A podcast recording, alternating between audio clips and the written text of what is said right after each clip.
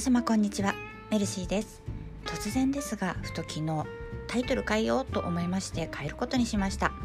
本当は100回とか霧のいい数字の時が良いかなと思ったんですけれど思い立ったらすぐやってみたいタイプっていうことでも止まれませんでした。80回なんですけれど今日から、えー、本日からですねこちらの番組のタイトルは「一緒に学ぼうビジネスの小部屋ということで発音する時はですねビジネスの小部屋みたいに「子」と「べ」と「や」の間にハートが入るイメージでお願いします。そう先日コアバリューを考えてみたなんて話をしたんですけれど同時に何のためにこのコンテンツを配信発信しているのかっていう点を改めて考えてみたんです。そうしたら今の私がここで発信したいことってビジネスの初心者である私が気づいたこと学んだことのシェアに私の過去の失敗談なんかも添えて発信したい。そういうことだなって思ったんです。私は、えー、まあ、自分の事業をやりたいと思った時に2つ思ったことがありました。で1つは自分の好きなこと。どうしても惹かれることに関わっていたい。でもう一つはいつも健やかな心で笑顔で過ごしていたい。そして周りにも笑顔を届けたいっていうことでした。そこからどういうことを事業として進めていけばいいのかっていうことを日々考えて行動しております。でもね私はビジネスなんてもう何にもわからないどこにでもいる普通の人なんですよ。まあ、ちょっとというかかなり 紆余曲折波乱万丈な人生を過ごしてきたわけですけれどでもまあ何者でもない普通に会社で働く普通の社会人なわけです。大学でビジネスを学びましたとかもありません。けど私みたいに普通の人が起業したりとか何か自分の好きなことで生計を立てたいとか何かビジネスをやっていきたいとかそんな風に思う人って結構いらっしゃると思うんです。まさにその渦中にいる自分だからこそ発信できることってこれだよねって思ったんです。特に Twitter の影響が大きいです。私は使ってみるまでよく分からなかったけれど Twitter って自分の好きなジャンルとか好きな方面の話題とかが自然と集まるツールなんですよね。逆に同じ道を逆こう逆にたどって発信もできちゃうっていうめちゃめちゃ面白いツールだなって思います。で自分がビジネス頑張ろうと思ってツイッターをしていると自然と頑張っている何かしら努力を重ねている人をたくさん見かけては学ばせ学ばせてもらったりやる気をもらったりするわけなんですけれどそんな中で私がラジオで発信できる今の自分だからこそできるのは私みたいなビジネスの初心者が気づいたこととか学んだことのシェアだなと思ったわけなんです。だから逆にビジネスができている人にはあまり役には立たなくて役に立つとしたら初心者が知らないことってこういうことなのかみたいなそんなところになるかと思います。だから私がビジネス初心者じゃなくなったら発信しなくなるかもしれません。先のことは誰にも分かりません。もしかしたらその時はまたタイトルを変えるかもしれないしプラットフォームを変えるかもしれません、まあ、死ぬまでに達成できずにおばあさんになっても 続けているかもしれませんけれどもそれはさすがに嫌ですね。頑張ります。そうあと私は自分の事業をやりたいと思った時にカラーセラピストの資格を取りましたのでここではおまけ要素というかお得情報みたいに色についても発信していこうと考えましてこんな風に新たなスタートにしようと思い立ったこういうわけなんです。はい説明長くなりましたね。けど自分に対しても今までも聞いてくださっている方に対してもこんな風になりますよって決意表明みたいなことをしておきたくてお話しいたしました。今後ともどうぞよろしくお願いいたします。というわけで今日はこれだけで終わろうかなとも思ったんですがちょっと長くなっちゃうけど今日もアウトプットしていこうと思います。さて本日は引き寄せを起こすの脳みそですね。実は引き寄せってスピリチュアルなことばかりではなかったというテーマで話をしようと思います。突然ですが引き寄せの法則って聞いたことありませんか？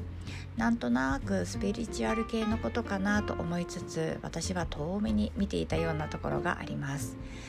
私が憧れるビジネスマンは割とロジカルに物事を考えてシンプルに行動していくっていうタイプの方がほとんどなので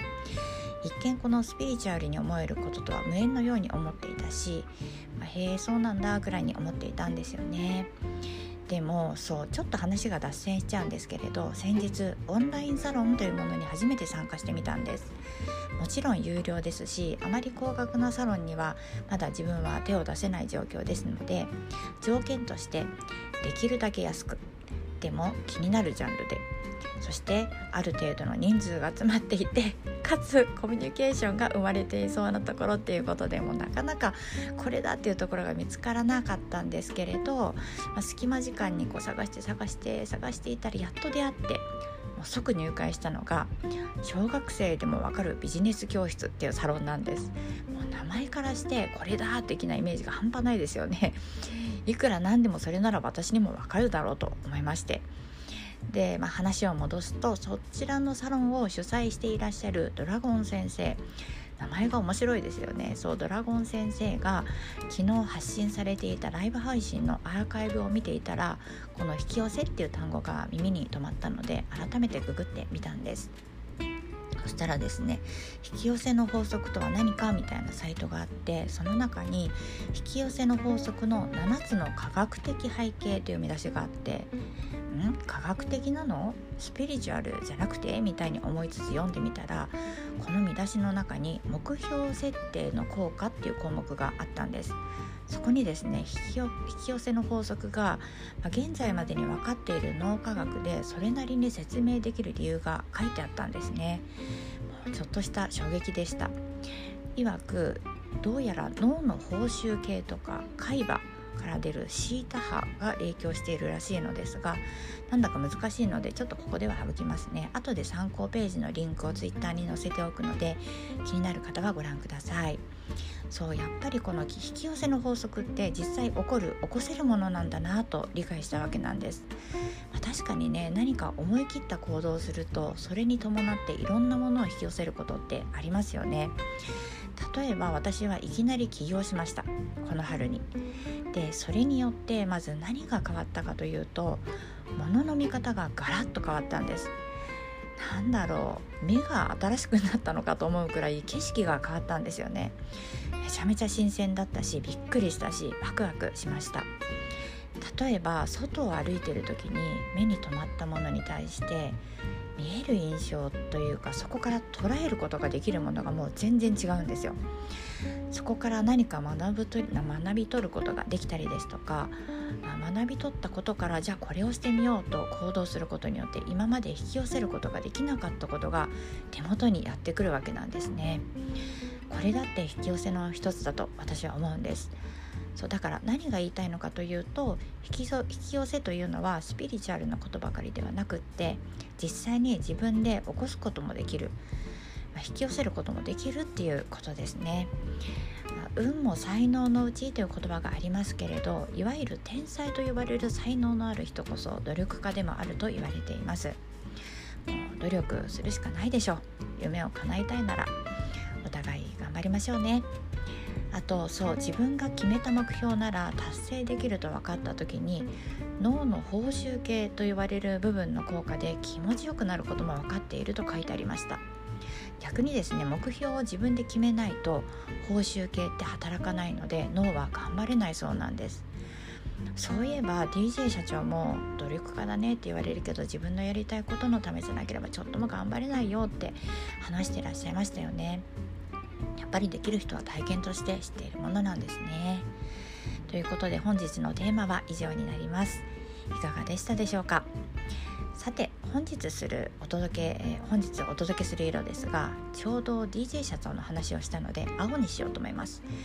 DJ 社長といえば青ブルーなんですねそう色にはプラスイメージとマイナスイメージがありますそして記憶色と呼ばれるその色に対して万人がイメージするキーワードがありまして青の場合ですとマイナスっぽいキーワードでは憂鬱孤独寂しさなどがありますしプラスっぽいキーワードでは信頼知性自立あとは冷静とか理性あとは、うん、責任希望なんかもありますね。ぜひ生活の中で取り入れて色から良い効果をもらってみてくださいね。もうめちゃめちゃコスパがいいのでおすすめです。ということで皆様本日のご予定はいかがでしょうか。金曜日ですね。 Friday I'm in Love ロバちゃんです。ザ・キュアというバンドご存知ですか？ご存知でなかった方もこちらの放送を聞いてくださっている方はそろそろ覚えていただけたかもしれませんけれどイギリスの老舗お老舗お化粧バンドですね。高校生の頃からしばらくの間私はロバちゃんに恋焦がれておりました。今やおじさんというよりもおじいさんに近い様子ですけれどまだまだご健在でライブもなさってますね。そうロバちゃんって若い頃からたびたび死亡説が出てくる人なんですよ。まやってる音楽の感じからそうなんだろうなとは思うけれどこんなにも死亡説が出てくる人ってなかなかいないと思います。確かにいつ亡くなっても不思議に思えない不思議な雰囲気なんですよね。本当に不思議な人です。というわけで今回は以上になります。本日も最後までお聴きくださいましてありがとうございました。また明日も是非お待ちしております。ご案内はメルシーでした。それではまた。